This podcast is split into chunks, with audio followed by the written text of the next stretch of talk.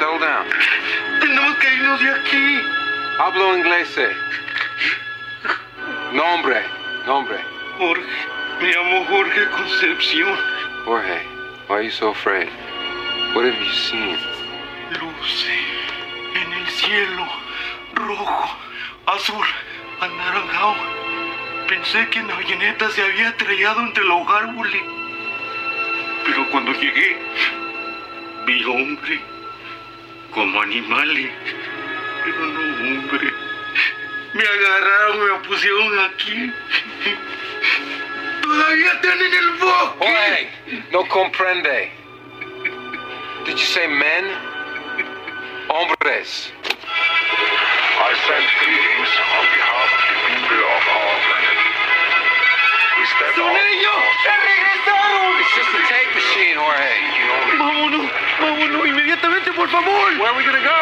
There's a storm outside.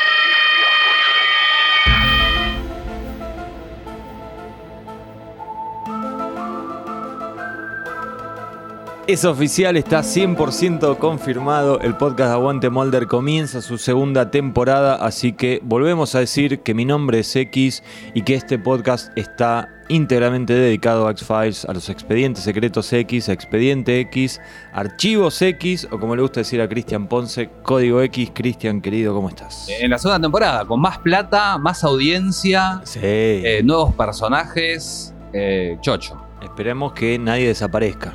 Nada más. Porque sería medio Tenemos feo. que, tenemos que esperar un par de episodios a ver qué pasa. Sería feo. Bueno, acá estamos, Cristian, nuevamente. Es Au- cierto. Au vivo, en persona. Es cierto, ahora vamos a hacerlo así. Vamos a tratar de hacerlo así. Pandemical, Sí. eh, con calor lo único. eh, pero, Pero bueno. pero bueno. Hoy tenemos dos capítulos. eh, bueno, obviamente son. eh, va, obviamente no, porque como- po- la primera temporada la hicimos con un orden muy particular, pero bueno, esta por cuestiones de, de Chris Carter, no nuestras, Se dio. se dio así que al menos vamos a comenzar de forma bastante cronológica, respetando el orden de la serie, y los primeros dos capítulos que vamos a estar eh, analizando son Little Green Men, Pequeños Hombrecitos Verdes y The Host, el huésped, que son los dos primeros. El de- anfitrión, en realidad. Hay, hay un, un tema ahí de, de traducción. Yo lo traduje yo, literal. Pero es el anfitrión, puede ser, está bien. Porque mm, es como que yo siempre lo he visto en, en los libros y, y qué sé yo, eh, como el huésped, como eh, hablando del Flugman, del, del villano, digamos. Pero, y siempre lo tuve así como inconscientemente. Y ahora prestando atención, porque para hacer el podcast presto más atención a los capítulos, eh, Scully en un momento habla del host como que este Flugman está buscando un anfitrión donde dejarle las crías. Al revés. Entonces, claro, habla más de, de- de la víctima que del, del victimario. Así es. Bueno, son los dos primeros capítulos de esta segunda temporada que comienza hoy en Aguante Molder. Eh, Little Green Men, escrito por tu dupla favorita, por Morgan y Wong, James, eh, James Wong y Glenn Morgan. Y el Dream Team, ¿no? Porque la dirección de David Natcher. Claro, es como si hubieran escuchado nuestro, nuestros podcasts anteriores y hubieran dicho, vamos a arrancar la temporada con Viajaron en todo, el tiempo. retroactivamente. Porque bueno, lo, lo que pasó y se nota eh, entre el final de la primera temporada, que había tenido unos ratings dignos como para no cancelarla, pero que tampoco era la gran cosa, y el principio de esta segunda temporada, se repitió mucho la serie y fue de pronto un boom. Se empezó a licenciar, van a, a- mediados de la segunda temporada van a salir los cómics, los libros que ya se estaban escribiendo, tipo en, en mitad de las temporadas. Eh, así que bueno, Fox bajó un billete porque dijo, acá hay algo. Y, y bueno, en esa línea me imagino que Chris Carter, que es raro, es el, el Little Green Man, es el único primer episodio de la serie que no escribe Chris Carter. Pero cual bueno, es medio llamativo, me es- parece. Es, es raro. Porque, digamos, la mitología en general estuvo a cargo suyo. Pero es mitológico este capítulo. Esa es una de las cosas Bueno, que vamos a hasta- discutir. ok, pero hasta este momento la mitología básicamente era hay extraterrestres, hay conspiración del gobierno, listo, de mitología. Pero EBE lo habían hecho ellos. Ok, Y este es un capítulo muy E EBE. sí. Mi pregunta en realidad apunta a preguntarte, eh, ¿habrán sido solo, o sea, eh, estuvimos viendo lo- los primeros cuatro, ya podemos adelantar, ya vimos los primeros cuatro de la segunda temporada, los volvimos a mirar. Y mi sensación general es, más allá de que si está escribiendo o no está escribiendo Chris Carter, para mí es en este momento, obviamente había charlas previas de, bueno, ¿qué vamos a hacer? No era, eh, Wong, vení, Wong, vení, Morgan, hagan lo que quieran. O sea, evidentemente hay- había una cuestión de supervisar esto. Capaz que en un capítulo de mitad de la temporada había un poco más de libertad, pero Sí, me, me llamó la atención eso. Hay como una, un- una continuidad bastante fuerte en estos primeros capítulos. Sí. Eh, y de hecho, bueno, lo, lo que te quiero proponer, el- el- la teoría, Sí. Eh, el siguiente capítulo, bueno, ¿querés presentarlo a los Dale. responsables y después... Sí, decir primero que David Natcher eh, lo había hecho varios capítulos de la primera, para el que no recuerda. o Beyond the Sea, no- Beyond the Sea, Ice. Ice, Tombs. O sea, tenía. Con ellos. O sea, lo- los mejores episodios, no, no por nada decís que es el Dream Team. No, por no, no, nada no. me imagino Chris Carter dijo, bueno, vamos a arrancar con todo. Arranquemos con todo, sí. Bueno, y el segundo capítulo eh, de Host lo escribió Chris Carter y lo dirigió Daniel Sackheim, que había estado en, varios también, entre otros eh, Deep Throat y Conduit, también al principio de la primera temporada. Sí, es el, eh, en realidad productor de la serie. Es el único que está desde el principio, principio, porque fue el, el productor del episodio piloto. Eh, y bueno, dirigió estos dos en la primera temporada. Y no, no, no dirige demasiados, pero, pero su presencia está bastante constante, por lo menos en los primeros años de la serie. No dijimos, Cristian, que entre el final de la primera temporada y este comienzo de la segunda pasaron nada más que tres meses, porque fue del 13 de mayo al 16 de septiembre. Bueno, cuatro. sí, Cuatro, ponele, sí, sí, pero muy rápido, ¿no? Porque en el medio, o sea, hubo que hacer eh, un montón de cosas. Eh, pensar ya gran parte de lo que iba a ser el arco de esta segunda temporada. Sí, creo que tenían, no sé, muy poco tiempo de vacaciones y por eso también quedaron tan Sí, quemados, quemados, después de, Sí. de- de tantas temporadas. Era, era todo el tiempo los expedientes X en sus vidas, que a nosotros nos encantaría, pero para ellos que era trabajo, por ahí no estaba tan bueno. Igual les fue bien, ¿eh? Se habrán comprado la casita. Sí, bueno, ¿no? pero viste que-. Séptima temporada, sexta temporada, ya se llevan para la mierda. eh, ha, de haber sido muy, muy intenso. Me escapa, Cristian. Bueno, eh, vos desarrollaste un concepto barra teoría para este capítulo. Exactamente. Yo, Para este capítulo de Aguante Molder, digo. Exactamente. Eh, y es una cosa que me surgió en realidad revisando porque íbamos a hacer eh, Little Green Men aparte, porque Sí. mitológico, qué sé yo. Y al ver los dos episodios y al armar un poco la estructura de lo que iba a ser el, el podcast segunda temporada, me di cuenta, o eh, me imaginé, o Sí. advertí, que de alguna manera estos dos episodios funcionan como un episodio doble Bien. tienen como un arco compartido, que lo vamos a ir eh, desarmando a lo largo de, de este podcast. Porque bueno, lo que decíamos, la mitología no está establecida todavía. Hay algunos episodios mitológicos, hay algunos episodios con aliens. Pero esto de arrancar con los aliens, terminar con los aliens, episodios dobles y demás, va a arrancar formalmente en eh, Colony y Endgame. Ni siquiera en, en los del secuestro de Scully, porque ponerle. ¿Cómo se llama el segundo? Ascension. Ascension. Lo escribe uno, que no es ni Chris Carter. Claro. nada. Fa- Falta todavía como esa, esa concepción de estos son los míos, este es el, el núcleo duro. Eh, y bueno, como decíamos, estos, este primer episodio lo hacen Morgan y Wong. Y Chris Carter seguramente eh, supervisa, eh, pero se arma como una especie de, por un lado, cintura, porque dicen, bueno, uno de aliens, uno de monstruos, pero un arco continuado que tiene que ver con que en la serie pasaron también tres o cuatro meses como en la vida real, eh, Mulder y Scully están separados y hay que como arrancar de vuelta. Eh, hay, hay un arco de, de Mulder y Scully, hay un arco de Skinner, que lo habíamos visto en Tooms, que vuelve ahora. Y, y yo siento que, si bien son dos casos separados, eh, Sí. hay una continuidad que permite verlos como una especie de, de episodio doble.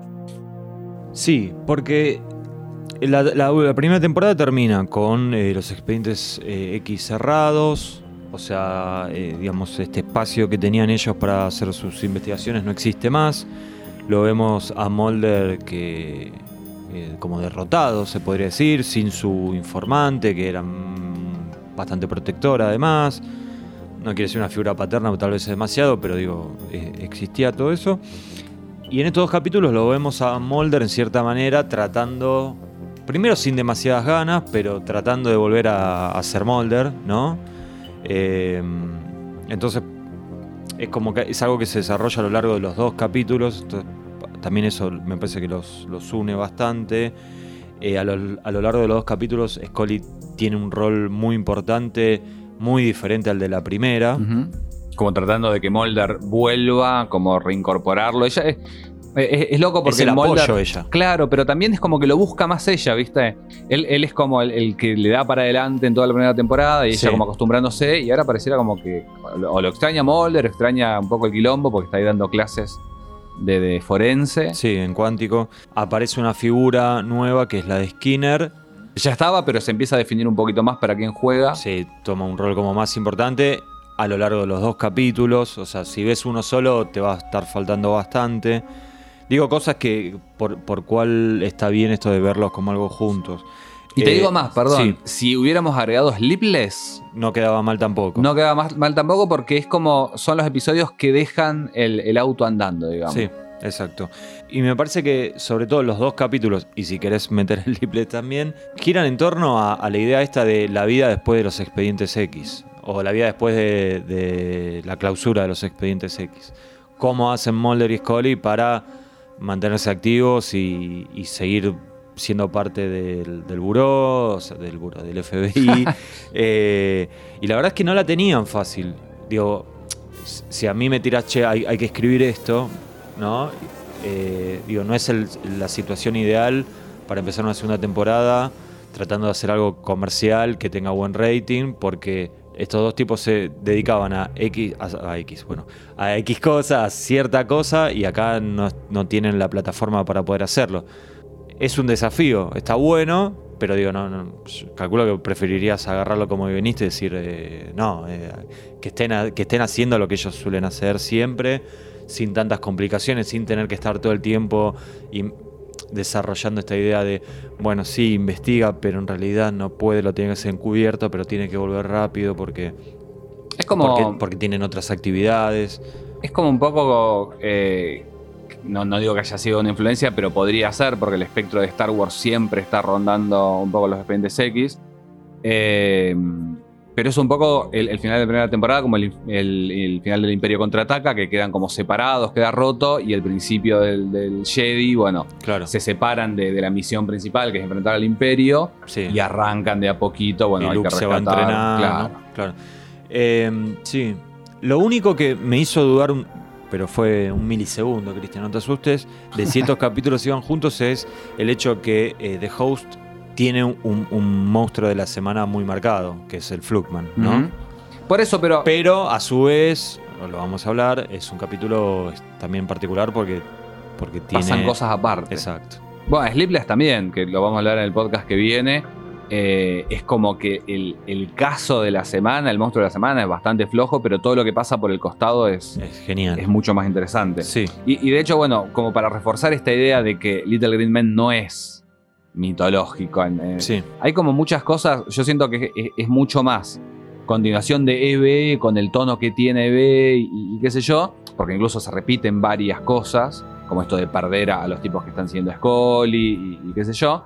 Eh, es más continuación de esos expedientes X que de Erland Meyer Flask o de Deep Throat.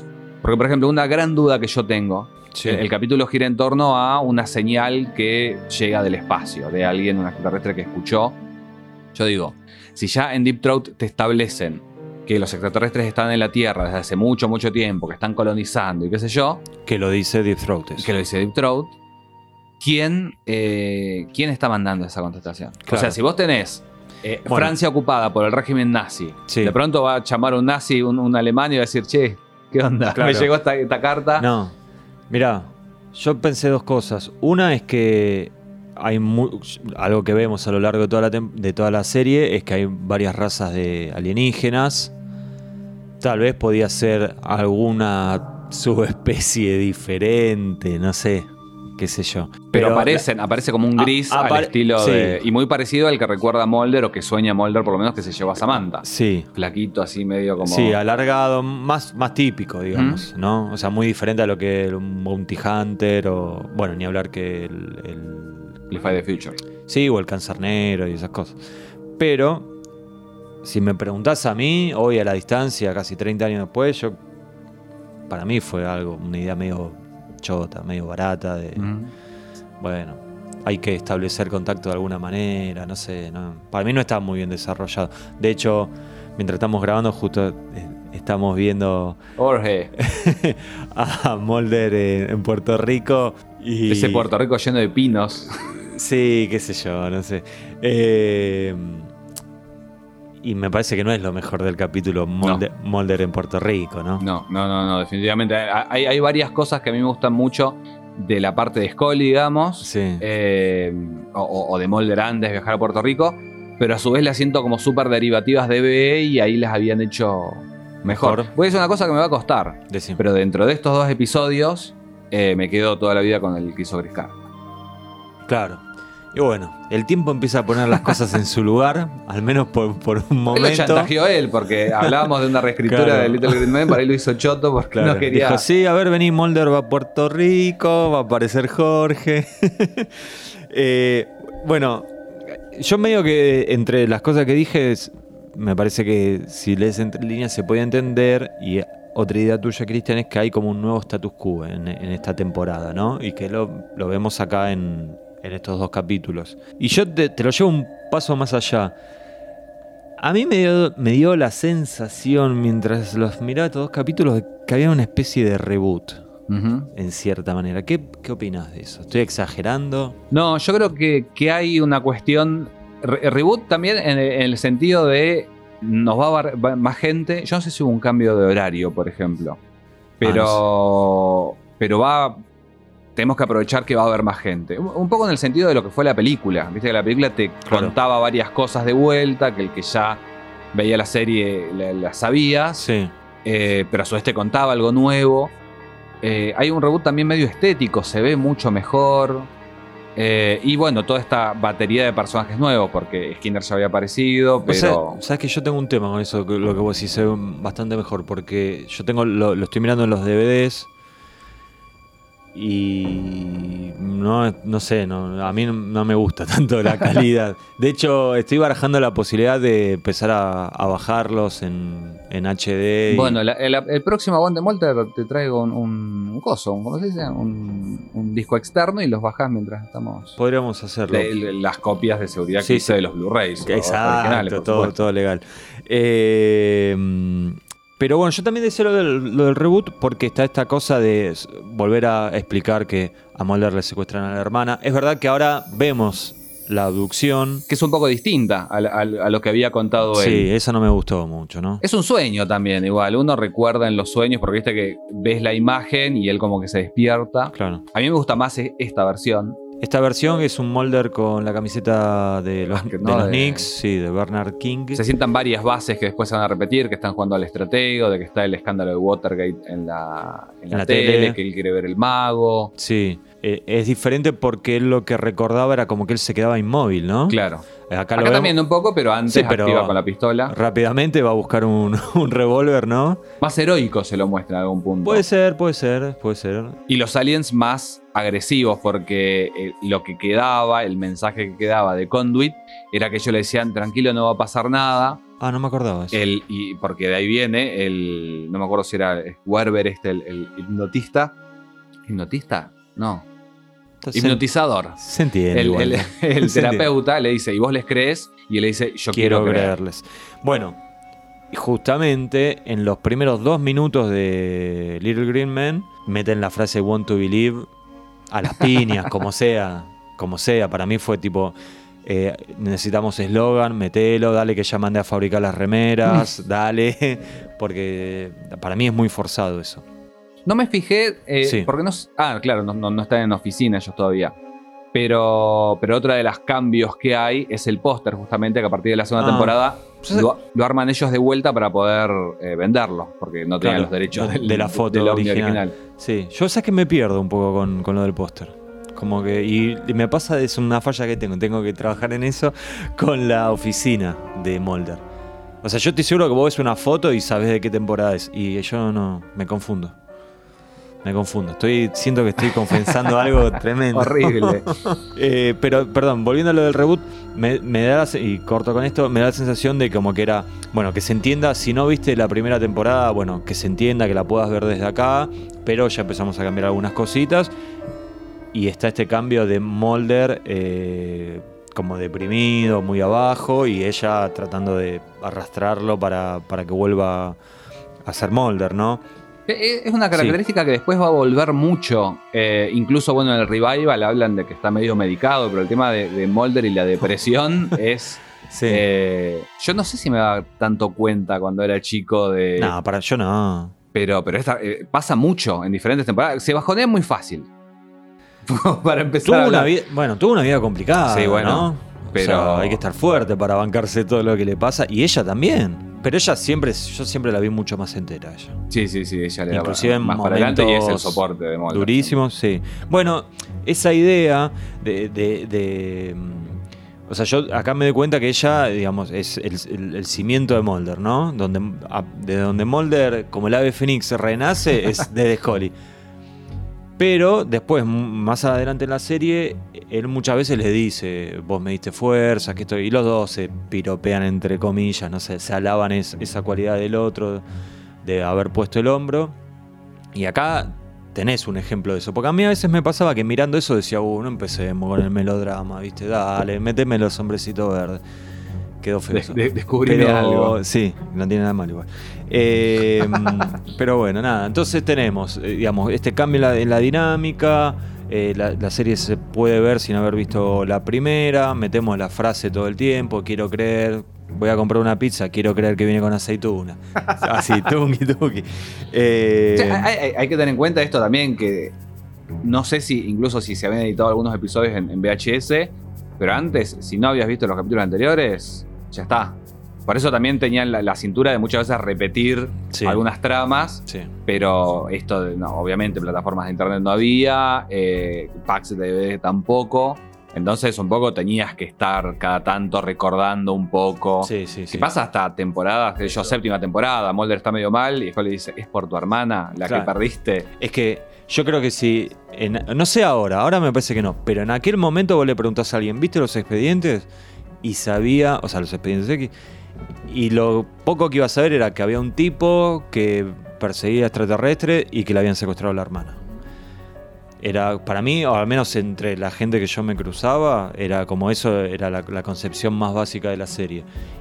Capaz que tiene que ver con esto de cuántas veces vemos la adopción de Samantha, de diferentes ángulos, diferentes historias. Pero está bien, no me quejo. A mí me parece a, que mí está me, bien igual. a mí me da la sensación que no es tanto igual. Yo ¿No? creo que no. y habría que empezar a anotar, ya vamos dos. Bueno, hay, hay una página, eh, no la revisé, pero, pero la vamos a compartir ahora después de, de esto, que es, es una chica fanática de la serie que hizo como si fuera un spreadsheet, que es como, la, la- la- las, eh, como un Excel, digamos, con diferentes cosas que se repiten y dicen en qué episodio. ¿Qué sé yo? Mulder Bueno. con anteojos oscuros y te marca en todos los episodios que tienen Uy, anteojos qué enfermedad. oscuros. Eh, y bueno, ahí seguramente está, nombran a Samantha. Así que Ok. la vamos a compartir porque también es, es bastante divertida como para que los oyentes de Aguante Dale. Mulder la vean. Y vos tenés una. No sé si teoría, tal vez demasiado, pero ah, me habías hecho un comentario de que. de esto de. Y que me parece que está bueno. De, de empezar la serie con dos tipos de capítulos. Uno, uno más tirando a Monster of the Week, el otro más tirando a, a- a conspiración. Me parece, yo la verdad no lo había, no me había dado cuenta hasta que no, no me lo marcaste. Me- te- está bueno porque, o sea, vos tenés ya en las dos primeras semanas tenés como el espectro de la serie, ¿no? Es que bueno, es un poco lo que pasó con, con Squeeze en la primera temporada. Eh, porque el- justamente. el 3, ¿no? Es que justamente yo creo que acá acomodan eso, lo, le, le dan como un, eh, acomodé.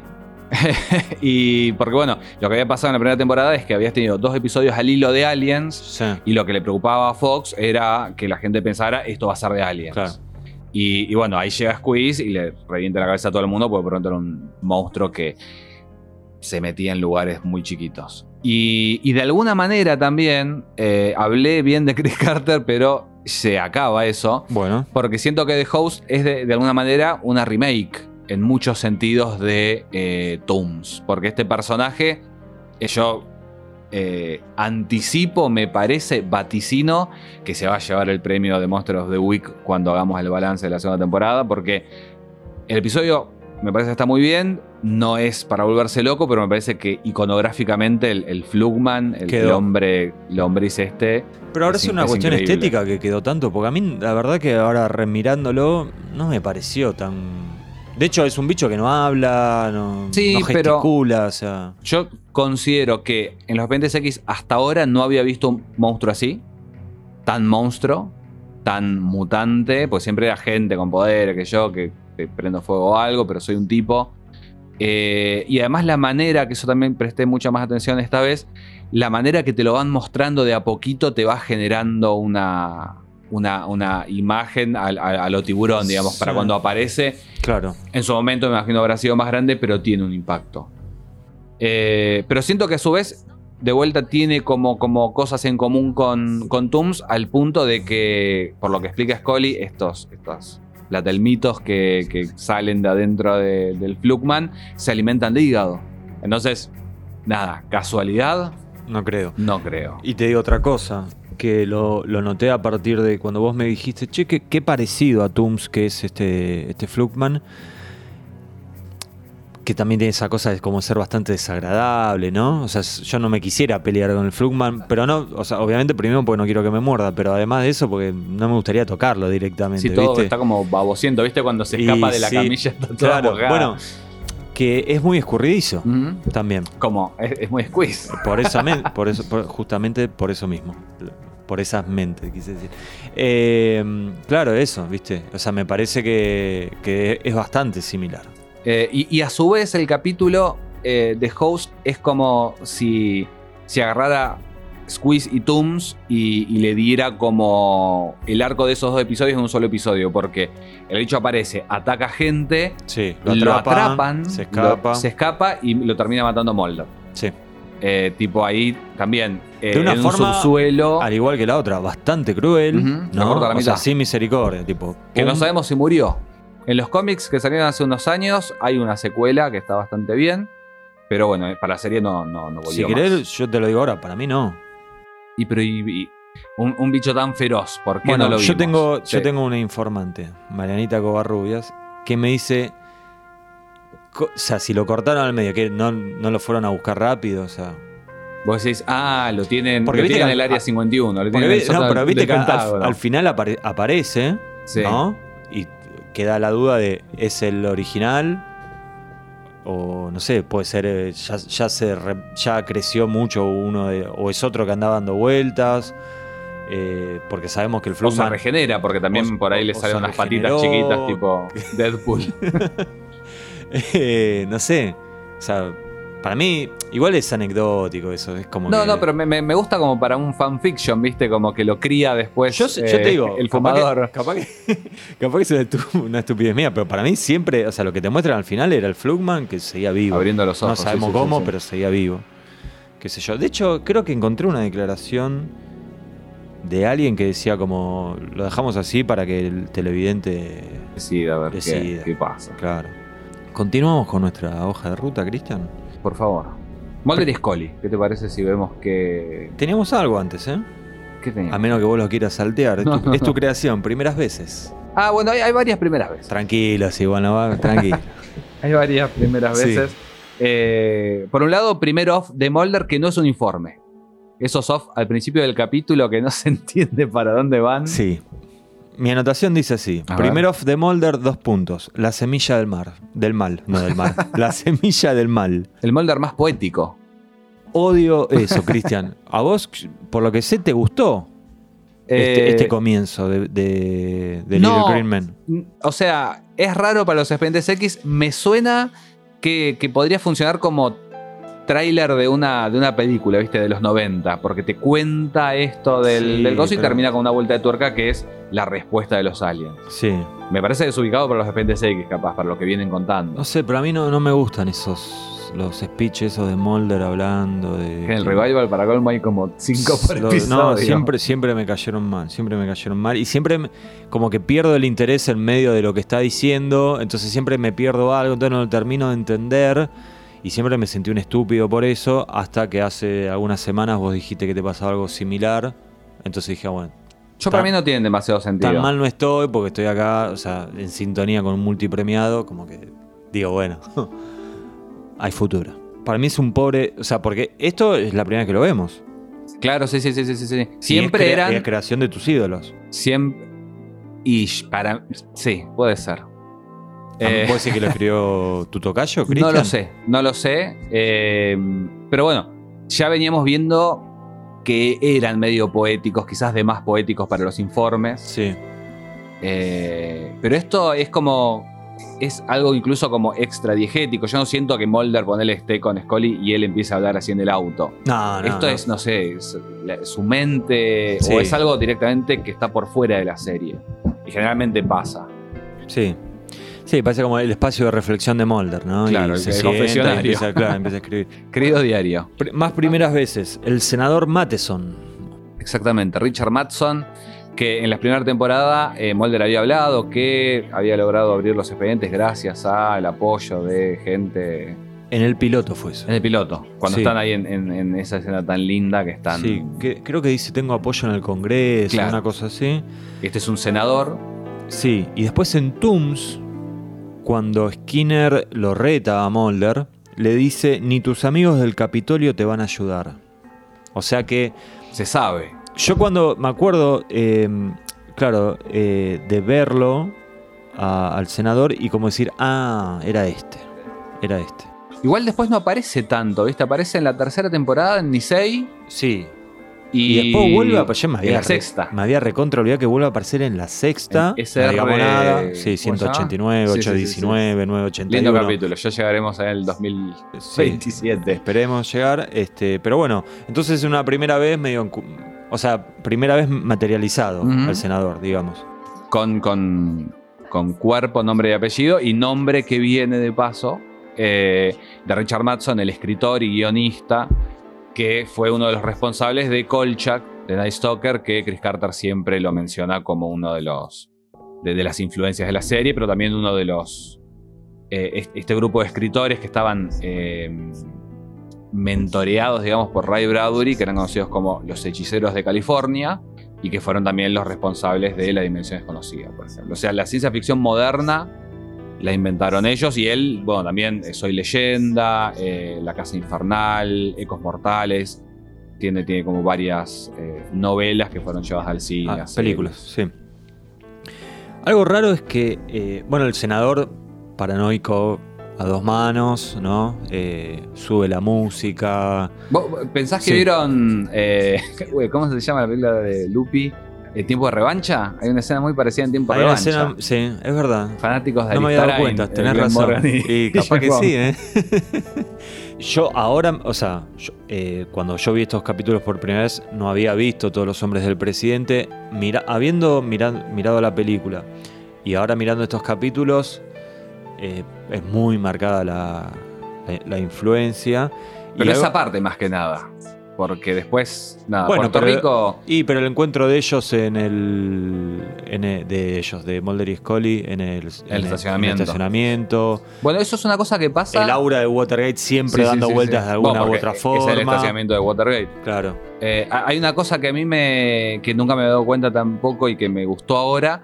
eh, es que Mulder y Scully se encuentran furtivamente en los espacios donde Mulder se escuchaba, se encontraba con Deep Throat antes. Que, Que son, siempre hay agua dando vueltas. Claro, bueno, Sí, el sí. estacionamiento, que no sé, Bueno, no. las cloacas. Sí, seguramente. Watergate. bueno, Watergate, ojo, Watergate. Watergate. Y, y después en, en el lugar este diferente del Capitolio, que es como un arroyito, no sé qué es. Sí. Que eso siempre me parece medio raro. Digamos, si vos eh, sabés que hay un gobierno que conspira. eh, es raro que, tipo, ir a encontrarse cerca de lugares del gobierno. Y pero es lindo. O sea, si yo, si yo sospecho de mi ley, no voy a ir ahora al Congreso, ¿entendés? Me voy a ir, me voy a alejar. Sí, sí, sí, sí, ¿no? sí. Digo, si Eh, sospecho de Alberto Fernández, no voy a ir a, a reunirme a la esquina de la Casa Rosada. Claro, o sea, ti- tiene más sentido el, el estacionamiento, ponele. Pero, sí, porque pero bueno, trabajan por ahí, ponele. claro. Pero Sí. yo, yo creo que, que es este caso particular. eh, O después, me parece que es en la cuarta temporada que se juntan, muy, muy burreros los del sindicato que se juntan en, en- Ah, en en el el hipódromo. hipódromo. Eh, ambos espacios so- eh, se ven en JFK de Oliver Stone. Eh, así Ah, que por ahí no es la vi. un. Uh, que verla. La Ahí, tengo de hecho, la tengo agendada. sí. de ahí sale X, porque el informante del personaje de Kevin Costner, que lo interpreta eh, Sí, sí, Donald. Sutherland, el, nombre es, es X, justamente. Otra cosa eh, que igual va- vamos a acelerar un poquito porque siento que estamos muy detalle, con muchos detalles. Eh, que Mulder le pide perdón al senador, ¿viste? Como yo sé que no estuve a la altura de lo que usted esperaba. Eso me, no sé, me, me llamó la atención. Y bueno, pero es para marcar que está muy, Muy bajoneado. muy abajo. Lo, lo- lo que está, que no, no- no lo comenzamos- comentamos demasiado, a Mulder lo sacaron de los pendientes X y lo pusieron a escuchar eh, gente que habla, cosas turbias, que como eh, tipo escuchas. Cosas turbias o cosas medio irrelevantes. Sí, como, medio. ¿Viste que se ponen a hablar de, de una canción de Offspring? Sí, sí, sí, me llamó la atención. Que, que una, que una chica bailaba o hacía lap dance con Offspring o algo así, no sé. Sí, sí, como que van a, a- a strip Sí. clubs y qué sé yo. Y, y Mulder dice como que él ya tenía lo que ellos querían, lo que el FBI quería que él tuviera para, para descubrir, ya lo descubrió, ya podrían haber hecho los arrestos y qué sé yo. Y no, Pero no, lo tienen ahí de castigo. claro. Eh, y a Scully la mandaron a dar clase, de, porque dicen, aprovechamos médica, tenemos pocas, y la mandaron ahí a cuántico de vuelta, que es algo que se va a repetir después, porque cada vez que no esté trabajando en, en los agentes X, la, la mandan ahí. Sí, eh, después, más primeras veces. Eh, la primera vez que lo vemos al fumador empoderado, se podría decir, ¿no? Hablando basura. Eh, la frase textual es, su tiempo terminó, le dice a Mulder, y usted se va sin nada. Sí, sí, sí, porque lo habíamos escuchado hablar una sola vez. eh, En la primera. Ah, claro, en, en Tooms. Sí. Pero ahora ya está, como decís vos, envalentonadísimo y con mucha más chapa. Pero también con la primera grieta con, con Skinner, que ahora la vamos a ver en Sí. un cachito. Primera vez eh, del password Trust No One. que me llama la atención. ¿Por qué no, no tendría que haberlo escrito una vez eh, en, en letras Sí, y sí, no sí, con sí. el número? Y por ¿No? ahí hay una cantidad de caracteres, no sé. Prueba con, con Samantha, Deep Throat y, y a la tercera, Trust Y- No 1. Claro. ¿Y no hubiera estado bueno también que pruebe Scully? Y yo creo que Ah. pecaba de vanidosa, si hacía. Danita. Eh, Little Dana. Scully, Scully 4 Ever. Podría haber sido también. ¿Cómo, ¿Cómo volver de eso si, si funcionaba? Qué feo sería no enterarte. si yo hubo. Eh, y después es la primera, y no sé si la última vez que vemos esto de eh, del portarretrato de Samantha eh, eh, puesto boca abajo como señal de Scully para tenemos que hablar. Claro. Sí, sí, sí. No sé si se vuelve a repetir. No lo Capaz que recuerdo. fue ahora debut y despedida. No lo recuerdo ahora, Me gustó, pero eh, igual. sí, sí, sí, sí. a mí sí. esas cosas me gustan, como la X en la ventana, todo eso me gusta. Sí, la que es en la ventana es un poco como el Trust No One. O sí, Todo- o el todo lo que hemos- velador. lo hemos la- pegado en, Sí, en sí. El- con cinta scotch. El velador de azul para Deep Ot- Throat. Otra cosa que no pasa nunca más, que yo recuerde. Va, teníamos, la temporada pasada teníamos a, que era una grafóloga, una que, que estaba en medio ahí con, con Mulder que le tiraba onda. Sí. Pero acá, cuando. Porque de pronto Scully, no se ve hace tres meses, pero tiene llave del departamento de Mulder. eh, cuando justamente va a la computadora para ver si encuentra dónde se fue. Ah, eh, escucha un, un contestador, un, un- un mensaje que le dejaron. Y aparentemente Mulder anduvo ahí tirándole los galgos durante mucho tiempo. No sabemos a quién, si es alguien del FBI o, o qué. Y la dejó plantada ahora para irse atrás de los, de los platos voladores. sí. A mí eso me da la sensación que es más cosa de, de- de los guionistas, creadores, productores, Chris Carter, de, de reírse ellos. Porque viste que la, la mujer esta le dice, sos un cerdo. Sí, sí, sí. Como para mí es- me sonó más a chiste de, che, hagamos, de divertirse, de hagámoslo así, sí. Bueno, eh, Porque- ya creo que habían hecho lo del porno, ya lo habían hecho en la primera temporada, me parece ellos mismos Eh, también. Sí, lo del porno se repite. Sí, pero Lo esto de- no. No, esto no, no. Y no, para mí no le queda bien, porque No, nunca lo vimos en, es- en esa en ese estilo de vida, digamos, a Mulder. ¿Algo más tenemos de, de primeras veces o...? Primera vez que, quizás primera vez que menciona Argentina, no lo recuerdo. Ah, que, sí, sí. No sé si es la última. Eh, seguramente si hablan de algún nazi, probablemente Sí, se Argentina. Argentina, sí.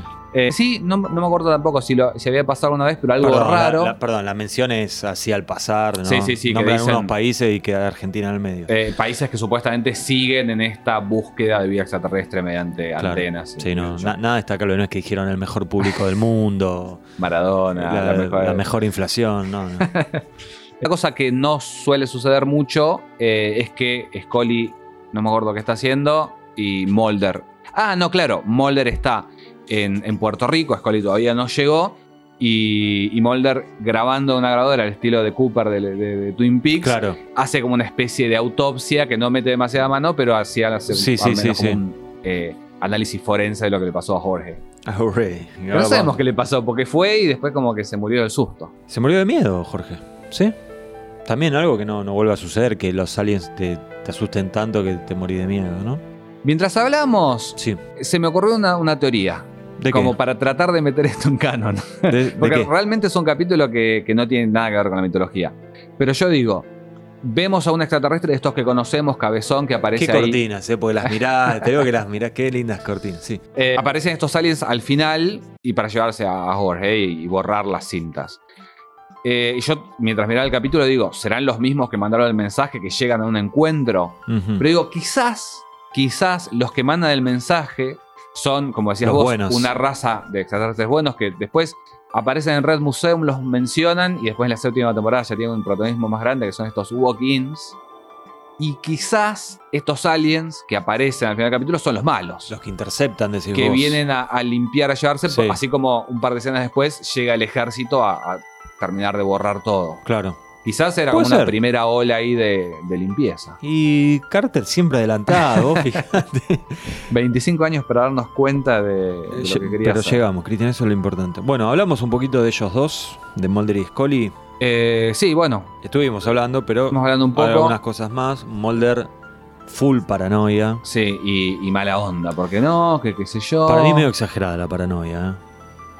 Y Porque viste, ella le dice... pasa que en realidad es exagerada, pero después va y ahí le, le hace medio perrito Sí. faldero a, a Richard Madson. Sí, el entonces, senador también como que la a- alimenta aparece un todo tipo eso. cualquiera y le dice, Ah, sí, vamos. sí. Y él dice, bueno, ahora que me abrigo. Se le mete, claro, para si alguno no recuerda, se le mete un tipo en la casa a Mulder. Todo el mundo se mete en la le casa. abre la puerta, sí, es tipo el vecindario del chavo, ¿viste? Le, ab- le abre la puerta y le dice, eh, vamos al Congreso, maestro. Vamos, Mulder. Y Mulder no dice nada, listo, No, no. va. No, pero eh, digo, muy diferente, ella está muy cariñosa, se la ve Le acaricia como- la- el pelito de un momento, Sí, le agarra la mano. La mano al final. Está, ella está como dolida, ¿no? Por, por verlo así. Él enloquecido con todo. eh, muy paranoico. Le dice, eh, cuando se encuentra con ella, le dice, no te siguieron. Ella le dice, no, no me siguieron. Pero estos tipos, mira que son buenos en serio. Son los mejores para este trabajo. Eh, se encuentran en, en el FBI, en el edificio, y él la ignora completamente. ¿Él Camina- ignora o no se da cuenta? Porque ella- Quería ella- hablar de eso, porque me se- queda raro. Me, me- perdón, me suena raro. Ella como creo que, se, que lo justifica un poco para no sentirse mal. O él Sí. dice, no, te crucé y ni Y te ni- diste cuenta. Claro. Y yo a mí siempre me da la sensación de que él... No, sé si le ignoró, como decir, uh, esta petiza pesada, pero como para decir, para mí no es meterla para- en quilombo, claro. Para mí es para. Siempre, yo siempre lo tomé como que él no quería. está protegiendo. Sí, como que no quería que, que vean que ellos seguían hablando, lo cual es medio ridículo, ¿no? Porque obviamente que de alguna manera van a hablar después de todo lo que pasaron. Algo que me causa gracia es que cuando Mulder está mal, siempre tiene un poquitito de barba. Sí. Siempre. Este es. Nunca No, el-. El principio eh, del revival también.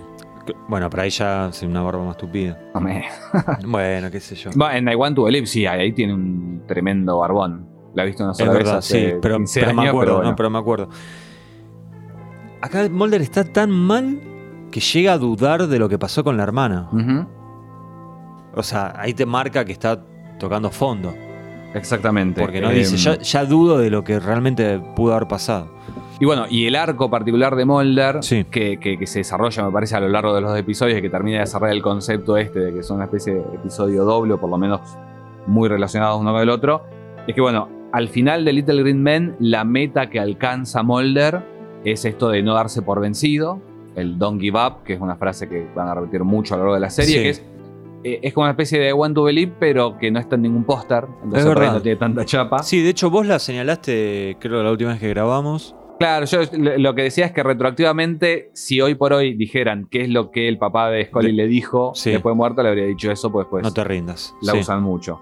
El final de The Host, eh, eh, o sea, da un paso más allá, inspirado por lo que le dice X, que aparece, que no aparece en realidad, pero habla por teléfono, y que eh, le dice que es imperativo que reabran los expedientes X. Entonces, por un lado, dejarse joder, dejar de lado el bajoneo y después, bueno, ponerse en activo para, para volver a. para que vuelva a ser los expedientes X la serie y no las aventuras de Mulder el deprimido. Sí, y claro, qué feo eso.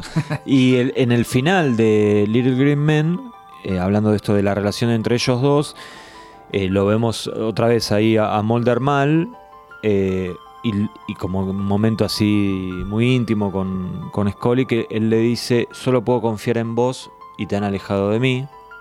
Bueno, y después remata, como que se empieza a levantar un poquito Mulder y dice, aún tengo mi trabajo y aún te tengo a ti, le dice a, a Scully, y aún me tengo a mí mismo.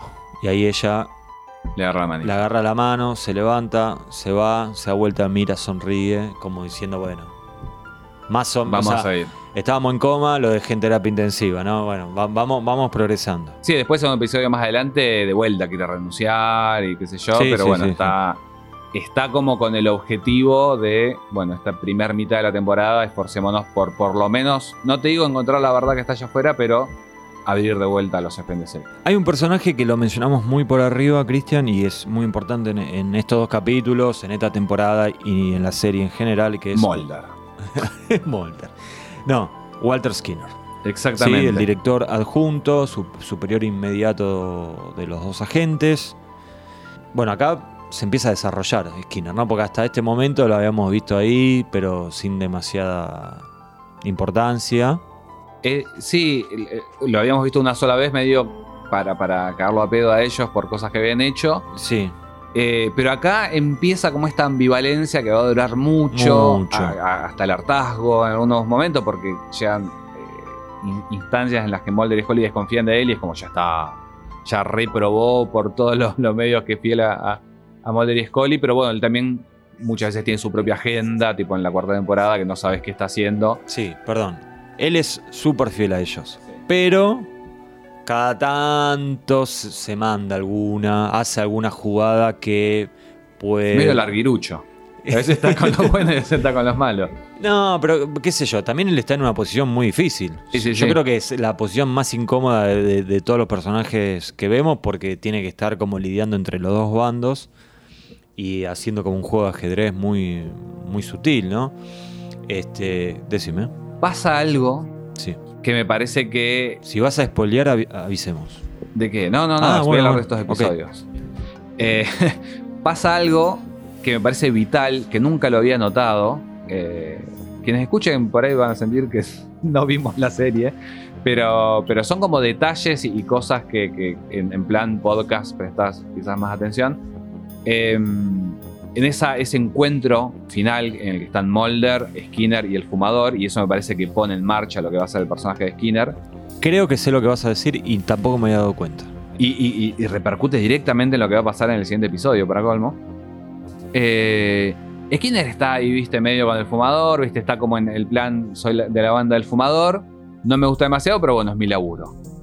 Lo, lo- lo reta Mulder porque se fue a Puerto Rico y no trajo nada, no trajo regalos, no trajo Claro, trajo recuerdos, alfajores, souvenirs. sí, sí. Y, y como lo está cagando a pedo en, en su rol de eh, superior inmediato. Eh, y ahí se entera de algo que él no había mandado a hacer, que es que a Mulder le intervinieron los teléfonos y lo estuvieron siguiendo. Y ahí es como que queda como engañado él mismo y, y ahí creo que se empieza a resentir. Y es algo que, que es como también iconográfico en justamente en JFK, la nombramos de vuelta, Oliver Stone, se plantea que este informante de, del personaje de Kevin Costner, que se llama X, empieza a contar o se revela de lo que habría sido el, el atentado para matar a JFK porque lo dejaron afuera. Ah, y acá con Skinner pasa algo parecido, porque es un poco como, bueno, estamos jugando, estamos tratando de controlarlo a este Mulder, pero le juegan por atrás, lo puentean. Y ahí de alguna manera creo que, que se resiente un poco Skinner y empieza a simpatizar con Mulder. Por ahí que también no es tan turbio como el fumador, ni en pedo. No, claro, yo no, no tengo, o sea, entiendo tu visión, no la comparto tanto, tanto. Por ahí lo estoy exagerando para el lado de, de la turbiedad. Sí, Quizás porque- él se escandaliza más que Claro, porque yo, creo que eh, eh, Skinner acepta de, bueno, a este, a esta gente que es medio rebelde y que hace un poco lo que, lo que tiene ganas de hacer en cualquier momento, que es bastante desobediente y rebelde, eh, hay que controlarlo, hay que hacer esto, lo otro.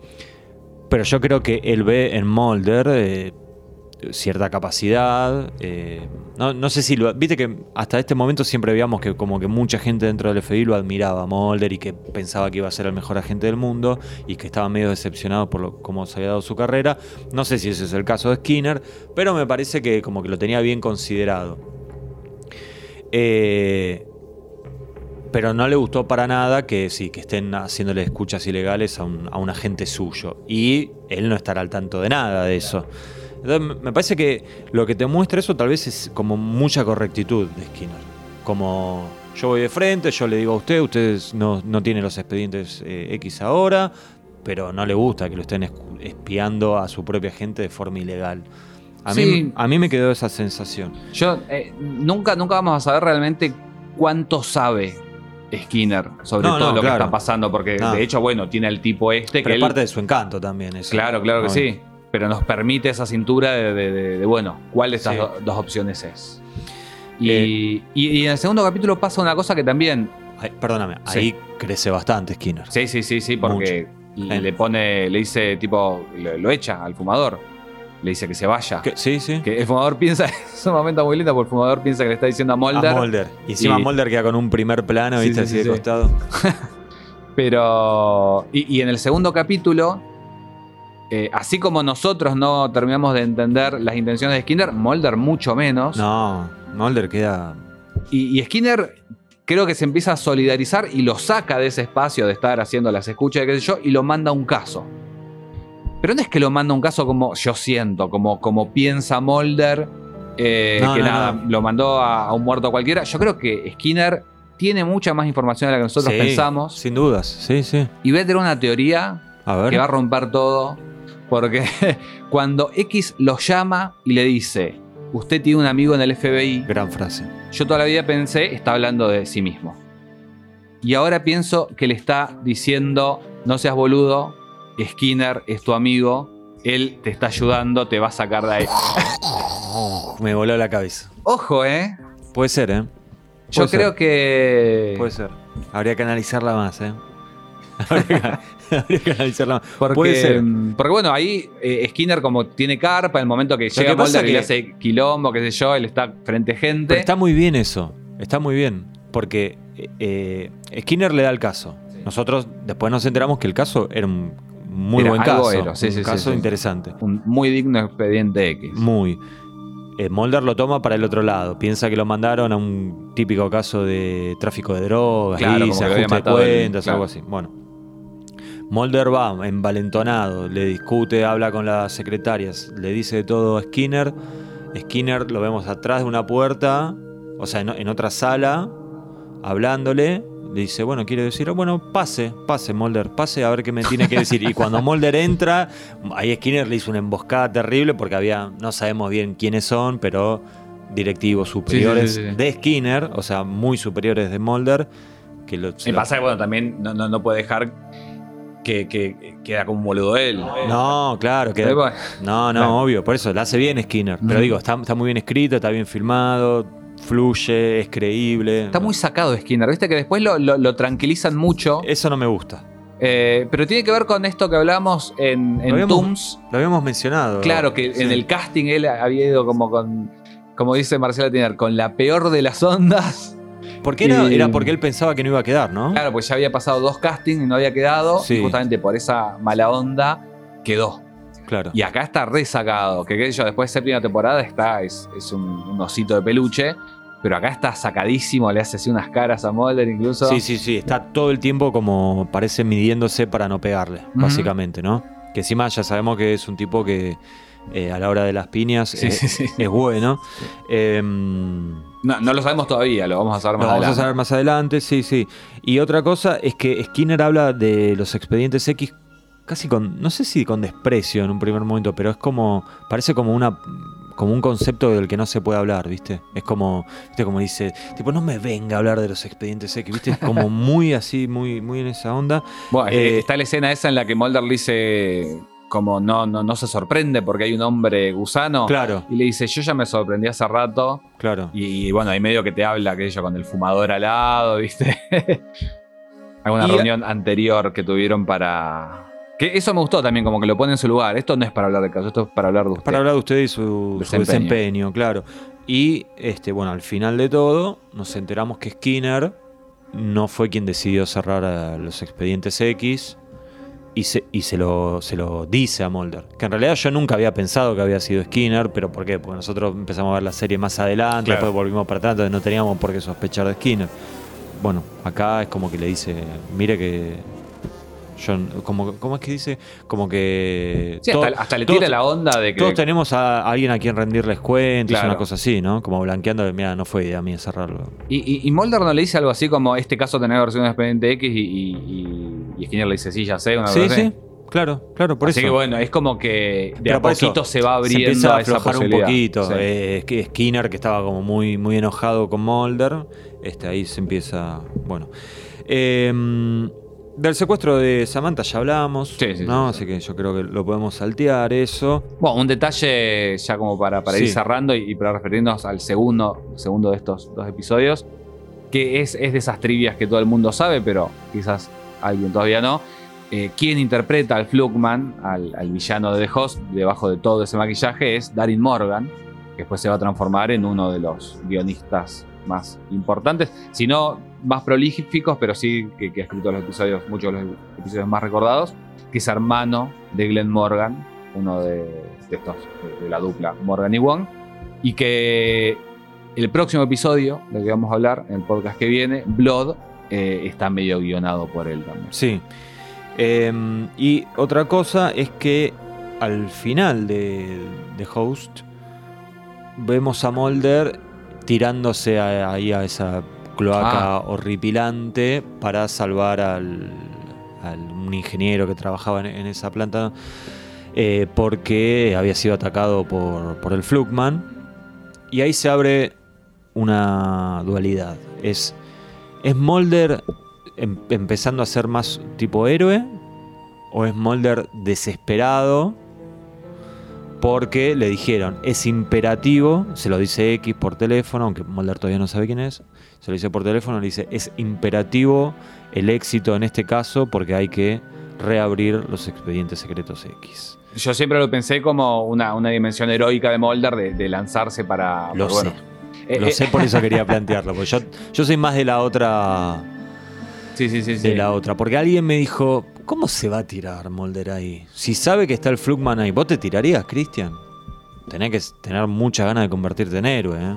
Sí, bueno, es, es todo, es, es por qué está él en el FBI. ¿Es realmente porque quiere acabar con... eh, que quiere llevar a- adelante la justicia, digamos, o, o por su cruzada personal? Para, Es, es para, mí, una dualidad para medio... mí hay algo más personal, te diría.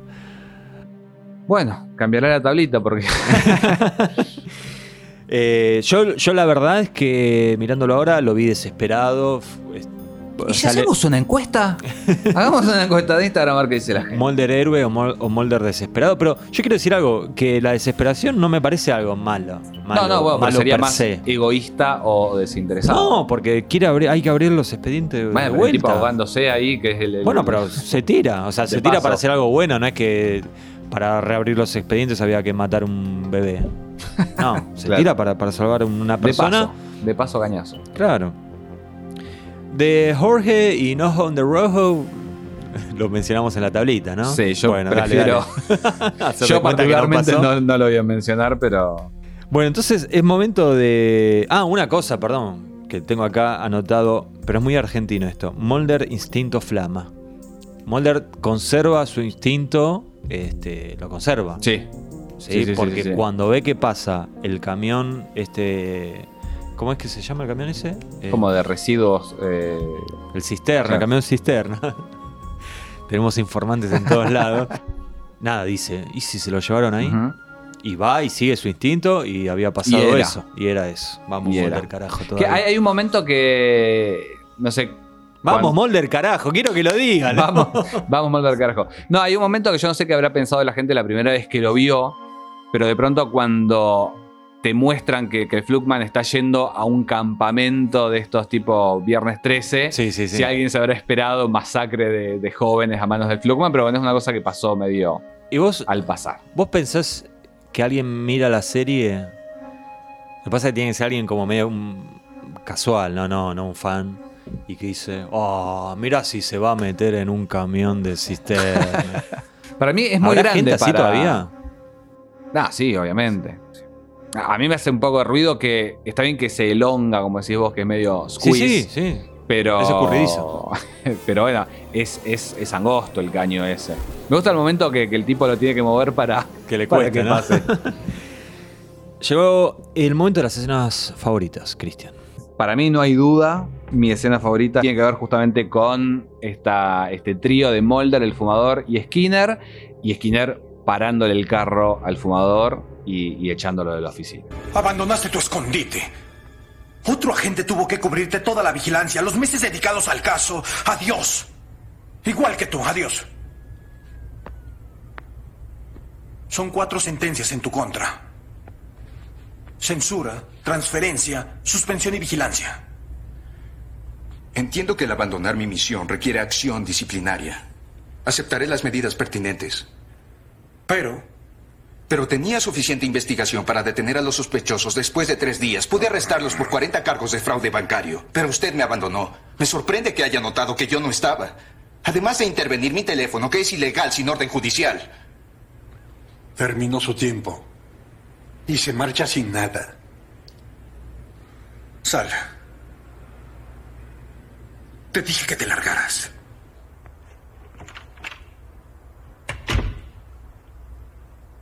Preséntate con tu superior. Hace un minuto tenía cuatro sentencias. ¿Quiere que vaya a hacer el arresto? Necesito más datos. Sigue vigilando. Bueno, muy buena escena la tuya, Cristian, eh, te felicito. Gracias, la, Buena, buena elección. me, quedó, me quedó muy linda. Bueno, la mía es un momento casi tierno en donde Scully siente que estaban nuevamente Yo sabía que ibas a elegir esta escena. ¿Sí sabías? Casi la elijo y digo, no, esta es, esta es para él. Bueno, gracias. Gracias por permitirle, eh, permitírmelo. Eh, la escuchamos. Hermoso. Aunque no lo creas, más de 40 millones de personas están infestadas en todo el mundo. ¿No te referirás a esa historia horrible sobre el sushi, o sí? También podrías adquirirla en una suculenta costilla. Entonces, ¿el arma homicida podría ser un sirloin? La tenia es endémica en condiciones insalubres. Lo más seguro es que la víctima la contrajo dentro de la planta de tratamiento. ¿Antes o después de fallecer? No lo sé. Según mi investigación, no es lógico que un solo parásito le haya quitado la vida. Era un hombre joven. Pero lo extraño es que no hay otra causa desencadenante. Estos parásitos, ¿cómo se fijan en el huésped? Con el llamado Scolex. Es una ventosa con cuatro ganchos para fijarse. ¿Algo igual a esto? ¿Dónde lo encontraste? Algo atacó a un hombre en la planta de Nueva Jersey esta mañana. ¿Quieres saber si fue una tenia? ¿Sería posible? Mulder, el Scolex es un órgano pequeño. Eso es una mordida enorme. ¿Qué tan grandes llegan a ser? Mulder, eso... Disculpa. Pensé en los viejos tiempos un segundo. Bueno, esa es la mía, Cristian. Espero que te haya gustado. Bueno, un poco fuerte, pero no tiene nada de malo. Eh, es momento de la tablita, si te parece. La tablita, por ¿Sabes favor. que eh, para mí tendríamos que tener una. Creo que alguna vez lo, lo dijimos eso. Tendríamos que tener una cortina musical que cambie alguna presentación para la tablita. Tipo, la tablita. bueno, Vos que conocés gente que se dedica al tema de la música, tal vez puedes pedirles que, que nos hagan algo. no sé. Vamos no te gustó, ver. me parece la idea. Bueno, nivel de genialidad de Molder, Cristian. Nivel de genialidad de Mulder. eh, el Little Green Man, Sí. 7. Porque está ahí, está muy abajo. Y Mulder lo, lo necesitamos más arriba. Necesitamos buscando aliens y no dudando de su, de Sí. su misión. Yo le doy un 6 en Little Green Man por lo que dijiste vos y perdóname, lo tengo que mencionar. No Jorge, no on the rojo, Jorge, eh, sabe inglés. eh, ¿Qué es eso? Sí. ¿No podían contratar a alguien que le diga Mirá, se dice así, así, así. Eran tres palabras, viejo. Bueno, pero no sabemos si en, en cuántico les enseñan español. Es un tipo universitario, campeón pero en mundial, Oxford de, estudió, campeón no- no mundial de en- la vida. No en Córdoba. No importa. Molder cordobés sería gracioso. Había un video y nunca lo pude volver a encontrar, que era muy gracioso, Molder cordobés. Mira, Una imitación, ¿no? mira. Muy divertido. Bueno, en The Host yo le doy un 9. Nueve. ¿Vos Sí, también? sí, sí, sí. Bueno, para, para mí porque era un héroe, eh, porque Claro, desinteresadamente y... No, no, no, pero me parece que está mucho más... Nada, volvió el molder de la gente. Eh, al principio, bueno, como esto que duda de Skinner, qué sé yo, pero, pero tiene su, su deducción. Y además, perdóname que, que te diga Te volviendo... estoy pateando, ¿no? Sí. Perdón. No, está todo bien. Eh, algo del, del episodio anterior que justifica también el, el 7 y no sé si no un 6. Yo creo que una de las cosas, de las peores cosas que tiene la parte de, de- de Puerto Rico es que David Duchovny hay cosas que hace bien, pero Ah. no se lo banca ni en pedo. Esos, esos soliloquios de vuelta ahí, hablando de Scully en el grabador y qué sé yo. Es tenerlo a, a Jorge muerto, Jorge Concepción muerto. Y, y a Mulder solo durante esas escenas largas no le hace nada bien al capítulo y se lo endilgamos a Mulder. Bueno, está claro, siempre estuvo claro que Gillian Anderson es muy superior actuando. ¿no? Eh, Pero hay cosas que. Pero Mulder después con el tipo para mí termina. termina O nos bien. acostumbramos, yo creo que nos acostumbramos y decimos, puede Mulder es Puede así. ser, puede ser, puede ser, puede ser. Bueno, yo le doy un 9 porque para mí es la resurrección de Mulder. Genialidad de Scully, Cristian. Para mí esta pareja. En los dos episodios, ya Sí. adelanto y digo 8 en ambos dos, porque me parece que ella es la fuerza que, que empuja a Mulder a, a volver. Como. No, no, no, no. no voy a caer en esto de que detrás de todo el nombre de una gran mujer, porque estamos en el 2021 y se termina. ¿Pusiste eso? Mirá, mi- mirá- mirá mi anotación. Bueno. ¿Qué dice? Léela, pero léela toda. eh, Detrás de todo gran hombre, hashtag cancelado. Ahí está. Eh, pero bueno, digamos que para la narrativa y la dramática de este episodio, eh, Scully cumple la función de traer de vuelta a Mulder a, a los serpientes, porque él estaba ahí tirado, ya entregadísimo, escuchando a los tipos estos, comiendo girasoles, escupiendo del piso. Y es ella que le dice un poco, dale, vamos a hacer unos aliens, vamos a hacer unos, unos platos voladores. que- Dale, claro. dale, che. Eh, yo sí, le, eh, 8 y 9 le puse. 8 y 9. Sí. Mejora también para vos en The Host. Sí, sí, sí. Bueno, viste que cuando está en, en forenses, eh, como que quedó medio eh, teñida de, de una cuestión mística porque está ahí haciendo una autopsia y empieza a y se flashear queda, de se queda muda, se queda ahí No, y dice con que- la mente en blanco. qué habrá en ese cerebro, cuáles serán sus sueños, una Ah, cosa ok, así. pero viste que después hace como una pausa y que Sí, sí, alguien sí. le dice, Coli, despertate.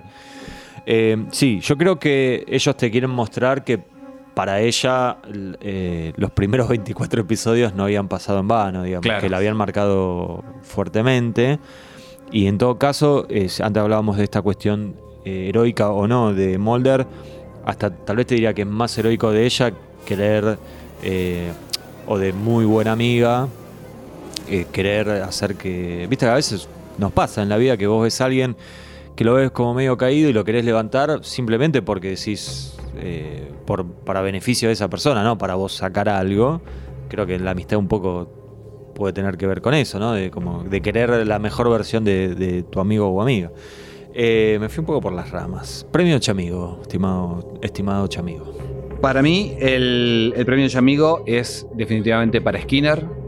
Eh, que bueno, es. El- en la temporada pasada lo hemos nombrado alguna vez a, a Deep Throat, a The Long Gunman. eh, Skinner luego se transforma. Llega a tener su, su nombre en los créditos principales, así que no digo que va a ser protagonista, pero más o menos. Casi que sí. Pero a esta altura me parece que es, es lo más interesante el arco que tiene, así que se lo, se lo entrego, se lo otorgo a él. Sí, yo hice un análisis. Dije, bueno, a Jorge seguro que no se lo damos porque no. Después el que me gustaba, a, a ver A si es el que decís vos, el, el- el que lo ayuda a Mulder ahí a buscar al Flugman, el, el flaquito este de barba que trabaja El con las ingeniero, cloacas. sí. Eh, podría haber sido. Yo la verdad. de- de- actuando, pero el Nah, personaje... pero estaba bien, estaba bien. Era atlético, viste, que corre con Mulder. Eh, lo que. que- Qué estupidez lo que dije. Eh, lo que me di cuenta es como que no había grandes personajes. O sea, el senador. en un primer ahí. momento. Y después cuando dije, pará, está el senador, está el fumador. Y así todo me quedo con Skinner. Así que creo, O sea, porque en un primer momento dije, bueno, se lo damos a Skinner, pero porque competía solo. No, la verdad que había, había, había. El, es más, si me tengo que. O sea, si daríamos dos premios, el segundo se lo doy al senador. Me Sí, gustó esa sí, sí, cosa probablemente paranoia, ¿no? De subir la música, todo eso. Bueno, eh, lo mejor de. Primero va lo mejor, Cristian, ¿eh? Sí. Lo mejor de cada episodio. De Little Green Men. eh, me gustó mucho la- la- esta primera aparición de Skinner como un personaje fuerte. Llegó para quedarse, digamos. Eh, a pesar de que está muy enojado. Pero bueno, y es más, y si haría algo global, te diría, bueno, Skinner como nuevo jugador fuerte de, de la serie X-Files. Para mí, Little Green Men eh, no es un episodio que, que me pondría a ver. No es, no es de mis favoritos. Sí, yo tampoco, ¿eh? Me parece un episodio. Episodio. Medio tan nervioso. eh, un episodio fallido, me atrevería a decir incluso. Epa. Pero bueno, me gustan esos elementos de, de conspiración y paranoia que de vuelta siento que, que están casi tomados de EB, que es un episodio mucho más, muy superior. Pero de todas maneras me parece que están bien ejecutados. Hay una cosa que me gusta que después no lo hacen nunca más y que me parece más realista. Que yo siento que tercera, cuarta temporada a Scully eh, habrían puesto que la sigan unos tipos de traje bien turbios. Y acá ponen, viste, una flaquita y un tipo vestidos como turistas, como más mezclados, que icónicamente, estéticamente por ahí no está tan bueno, pero es más realista. Afroamericano uno de ellos o los dos, no me acuerdo. Ya medio latina. En ¿Sabés que en un que es momento una minoría dudé? que en X-Files no tiene mucha... Mucha O sea, chapa. está, está X, pero bueno. En un momento dudé si no eran los agentes estos turbios Ah, de, ¿te acordás? Sí, de- Shadows. Sí, los que no, los que no le quieren dar información a ellos, pero quieren que, que Mulder y Scully estudien un poco el caso. Eh, Muy parecidos, ¿eh? Habla muy mal de nosotros dos la confusión quizás, pero, pero volví, me fijé y no. Ah, ¿no son? eran. Pero bueno, ella era bajita, morocha, Sí. el eh, afroamericano más También. alto, qué sé yo, también bigote. Y digo, serán los mismos, pero no. No, no. y ese momento está bastante bueno, que Scully, viste ahí como que confunde, qué sé yo, se termina yendo. Lo vimos de- antes en EB y lo vimos mejor, pero Ella bueno. es buena sacándose la marca personal de encima. Ahora Sí. que lo pienso, ¿eh? Sí, sí, sí. sí, Medio Leo Messi, Scully, ¿eh? sí. No tengo idea, pero... Que alguien haga un photoshopeado. Me gustaría mucho. Me gustaría mucho. O un meme, como quieran. Bueno, Lo mejor de, de Host, Host. nos queda. Bueno, lo dije antes, la resurrección de Mulder, para mí. A mí me, me- me gusta mucho el, el personaje, el diseño del personaje. Me parece que, que es De muy. Flugman. Sí, de- claro. De, Ah, de Skinner. Los anteojos que le pusieron a Skinner. No, y me, me gusta que es un capítulo bastante gore, ¿viste? Como bastante de, terror, bastante sangre, bastante asqueroso. Hay mucha, muchos residuos dando vuelta, vómitos. La magia del cine y de la tele, ¿no? Que te hacen sentir olores y, y no, no, no está pasando, ¿no? Por Puede suerte. ser. Va, espero que no. Puede ser. Eh, sí. Me gustó, bueno, me gustó, voy a repetir, eh, la resurrección de Mulder, Scully levantándolo a Mulder, ¿no? Siendo fundamental. Me gusta la aparición de X desde la voz, ¿sí? Y sobre todo me gusta la dinámica de ellos dos volviendo a investigar un caso, a pesar de que no sea dentro del marco de los X-Files. Lo peor. Para mí lo peor de vuelta eh, es un poco lo mismo para ¿Es ambos global? dos. Mm. Sí, es global. Tiene que ver con esto que decías vos de- del concepto reboot. Porque siento que ambos episodios son muy derivativo- derivativos de los mejores episodios de la primera temporada. Es como si tuviéramos a Eve de vuelta, pero no tan bueno, y a The Host de vuelta, pero por ahí no tan bueno. O, eh, a, a Tooms, digo. Eh, son como remakes de capítulos anteriores, con más plata, con quizás, eh, no sé si mejor dirección, pero más despliegue. Y, siento que terminan siendo como bastante derivativos. Me gusta lo que tiene que ver con el arco de ellos, digamos, más allá de- del caso particular, porque The House me gusta el personaje y todo, qué sé yo, pero es medio un, X-Files clásico, no, aporta demasiado, y ya lo vimos antes en la primera temporada. Pero bueno, el arco de ellos me, me- me gusta mucho más que lo derivativo de las cosas que repiten de los anteriores. Y particularmente lo peor, peor, peor, peor de los dos episodios es bueno, todo lo que tiene que ver con, con Arecibo, con Puerto Rico y Mulder allá. No, no me gustó para nada porque yo digo, eh, Viste que eh, llega un momento en la serie que Mulder lo acusan de que gasta mucha plata, lo dicen varias veces en realidad.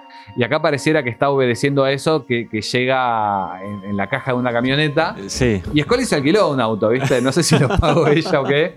Llega ahí a buscarlo en una, una especie de jeep. Eh, sí, bueno, yo de Little Green Men lo que menos me gustó fue el discursito al, al- Mm. al comienzo, Sí. el español de Mulder que da más risa que otra cosa. Eh, y de The Host, tengo. no, como que no me termino de definir, porque por un lado el, el diseño del Fluckman me, me gusta, me, me parece que sería un buen muñeco. Es un. es- hay un muñequito, ¿no? Sí, Un sí, hay, varios, pero hay Claro. uno de estos de. Lo tuvieron Ah, uno más grande, tipo estatua, ¿no? Sí, sí, Lo, lo tuvieron mucho tiempo en, en lo que era. Camelot. Camelot. Camelot, en esa ¿Cómo no, galería. cómo nos fuimos? Hicimos un golpe maestro ahí. ¿eh? Entonces, por un lado me gusta y, y dije que me, que me da bastante asco, lo cual eh, es positivo en este caso. Pero te tengo que decir la verdad, de a ratos me da un poco de lástima el bicho. Mm. Y bueno, es un poco una víctima porque ese es un mutante de Chernobyl. Sí, que no dijimos nada de eso. Este, Es un mutante de Chernobyl. eso ahí está. Ah, ¿Escucharon?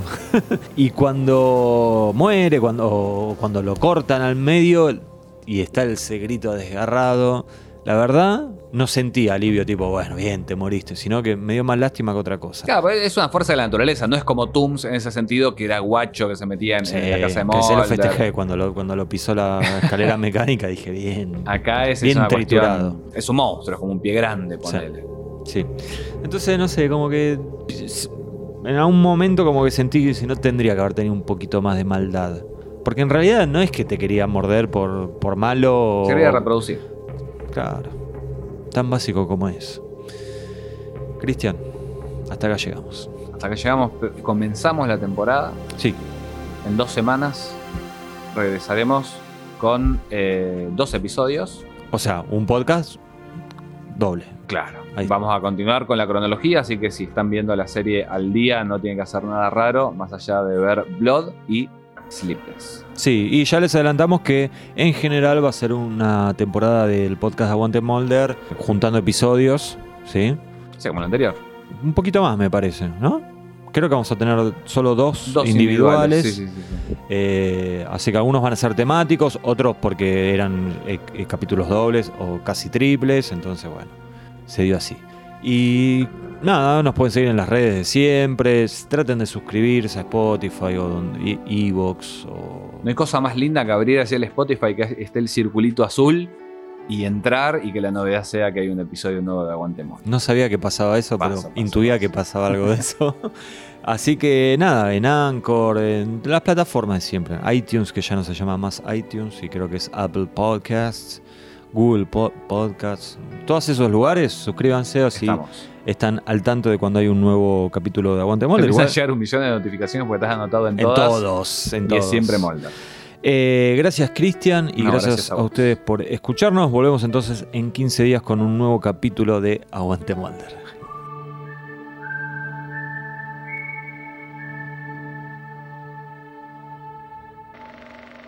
I made this. Jorge, don't touch that red button. No ho on the rojo. Mulder, Señor Mulder, seré breve. El éxito de su misión actual es imperativo. ¿con quién estoy hablando? ¿Me escuchó, señor Mulder? Sí, ¿por qué es imperativo? La reinstalación del archivo X debe ser innegable.